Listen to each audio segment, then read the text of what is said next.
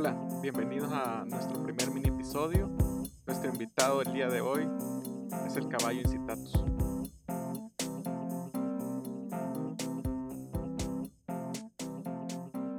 Hace casi 2000 años, en el año 37 después de Cristo, Cayo Julio César Augusto Germánico, más conocido como Calígula, nieto de Nerón, se convierte a los 25 años en emperador romano.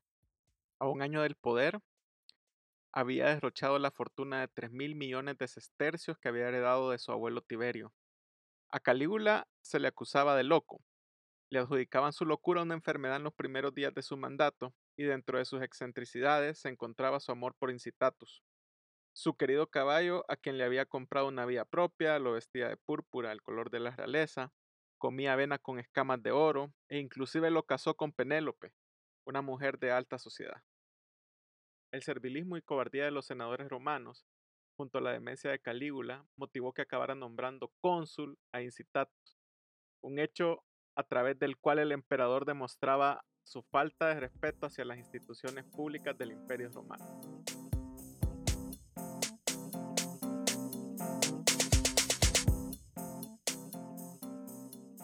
El 24 de septiembre del 2020, el presidente de El Salvador, Nayib Bukele, realizó una cadena nacional espacio que en este año ha girado alrededor de la pandemia.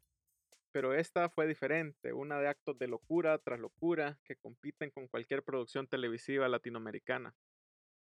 Pero me quiero centrar en una locura en particular, en el nombramiento de la nueva embajadora en Estados Unidos, el cargo más importante después del cargo de canciller en nuestra política exterior, e inclusive muchos argumentan que quizás es más relevante que el mismo canciller.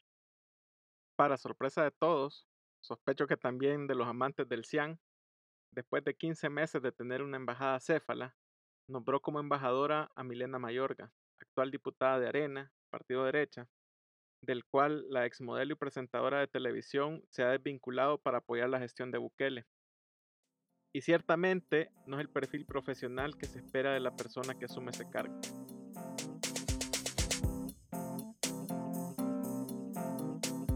La Cancillería es el ministerio más antiguo de nuestro país y a pesar de eso, acarrea una deuda para con todos los que fuimos, somos y seremos salvadoreños. La profesionalización del servicio exterior. Y debo decir que actualmente y a través de la historia hemos tenido diplomáticos de carrera que han brillado en el mundo. El ejemplo más grande es el doctor Gustavo Guerrero, el santaneco que llegó a ser el primer presidente de la Corte Internacional de Justicia, aquella que sigue en La Haya. Y muchos casos similares pueden contarse, pero lamentablemente cada vez son más y más escasos. La historia de Incitatus nos señala lo dañino que puede ser el nepotismo en el Estado, y que hoy pagamos los platos rotos de todos esos gobiernos, incluyendo este, que nunca se comprometieron a profesionalizar el servicio exterior salvadoreño. Y a pesar que han existido esfuerzos en las últimas décadas con la creación de la Academia Diplomática, ingeniero Mauricio Borgonovo Pol posteriormente se transformaría en el Instituto Especializado de Educación Superior para la Formación Diplomática y ESFOR, y una imperfecta regulación de la carrera diplomática. Nunca nadie tuvo el valor de hacer las reformas legales que rebustezcan la carrera diplomática para que ningún gobernante de turno pueda burlarse de nuestro servicio exterior de esa forma.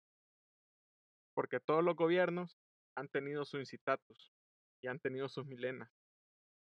Mis años en la Cancillería me enseñaron el cambio de gestión gubernamental en esa cartera de Estado es esencialmente un cambio de nombres de los puestos importantes en la guía diplomática.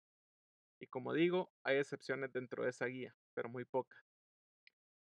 Para unirnos más atrás, vimos en los últimos gobiernos cómo Saca nombraba parientes suyos y de sus allegados políticos en el servicio exterior y abusaba de la figura de misiones diplomáticas para que su esposa fuera de vacaciones a Estados Unidos con sus amigas. Inclusive, él hizo un tour por el mundo en sus últimos días de su mandato. Cómo Funes hizo que la Cancillería emitiera un pasaporte diplomático para su amante, y cómo durante esos 10 años familiares de políticos inundaban la lista de esa guía diplomática, incluyendo la parentela de Sánchez Serén y Óscar Ortiz. Días antes del nombramiento de Mayorga como embajadora, le nombra a la exdirectora del Instituto del Seguro Social como embajadora en México. Esto solo para citar algunos casos, porque el camino recorrido entre el doctor Guerrero a Milena, hay miles de casos de nepotismo a través de nuestra historia.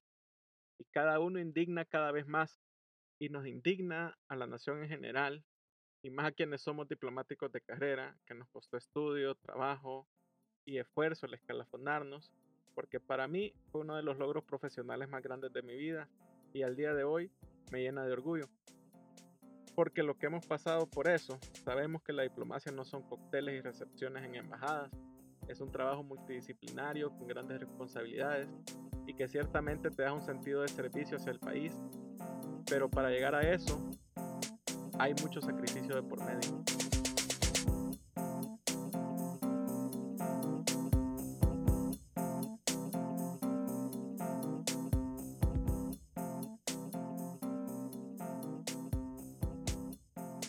Pregunta es, ¿cómo se lograría poner a descansar esas prácticas de clientelismo político y compadrazgos dentro de la Cancillería?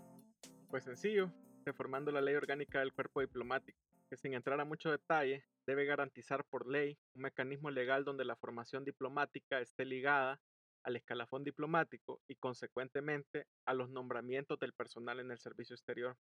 Solo así tendríamos la certeza que las plazas se designen a personal idóneo basado en méritos y donde la subjetividad de políticos juegue un papel muy pequeño.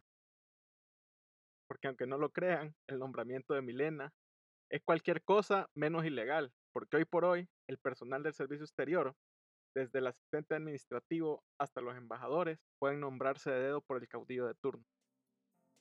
De modelos de cómo hacerlo, hay muchos, diversos y muy buenos. De eso podemos hablar después, pero quiero concluir contándoles esta anécdota.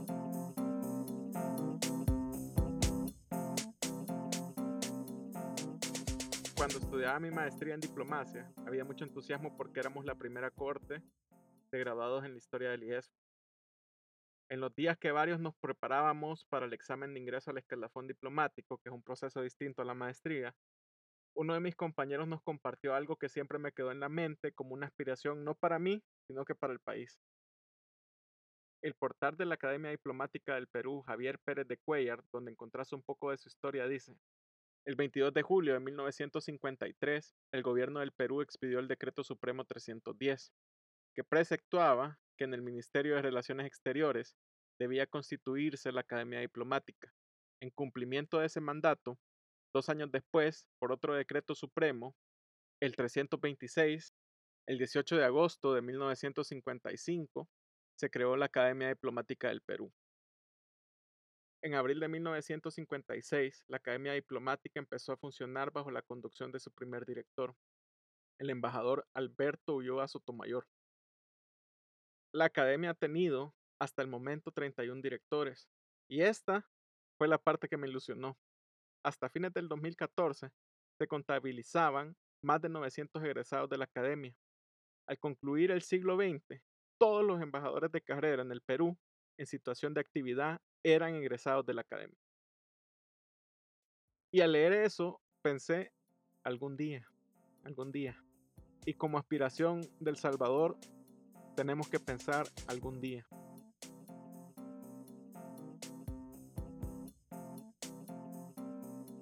Quiero enviar un saludo a mis colegas diplomáticos, a esas excepciones, y quienes el espíritu del doctor Guerrero todavía vive todos aquellos profesionales y estudiantes de relaciones internacionales que se meten a esto con esas aspiraciones tan altas de mejorar nuestro país a través de la diplomacia.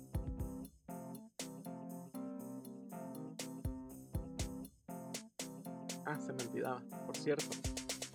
Calígula fue asesinado junto a su familia el 24 de enero del año 41 en el Monte Palatino cuando quiso nombrar senador a su caballo. Incitatus, la historia nos registra su destino final.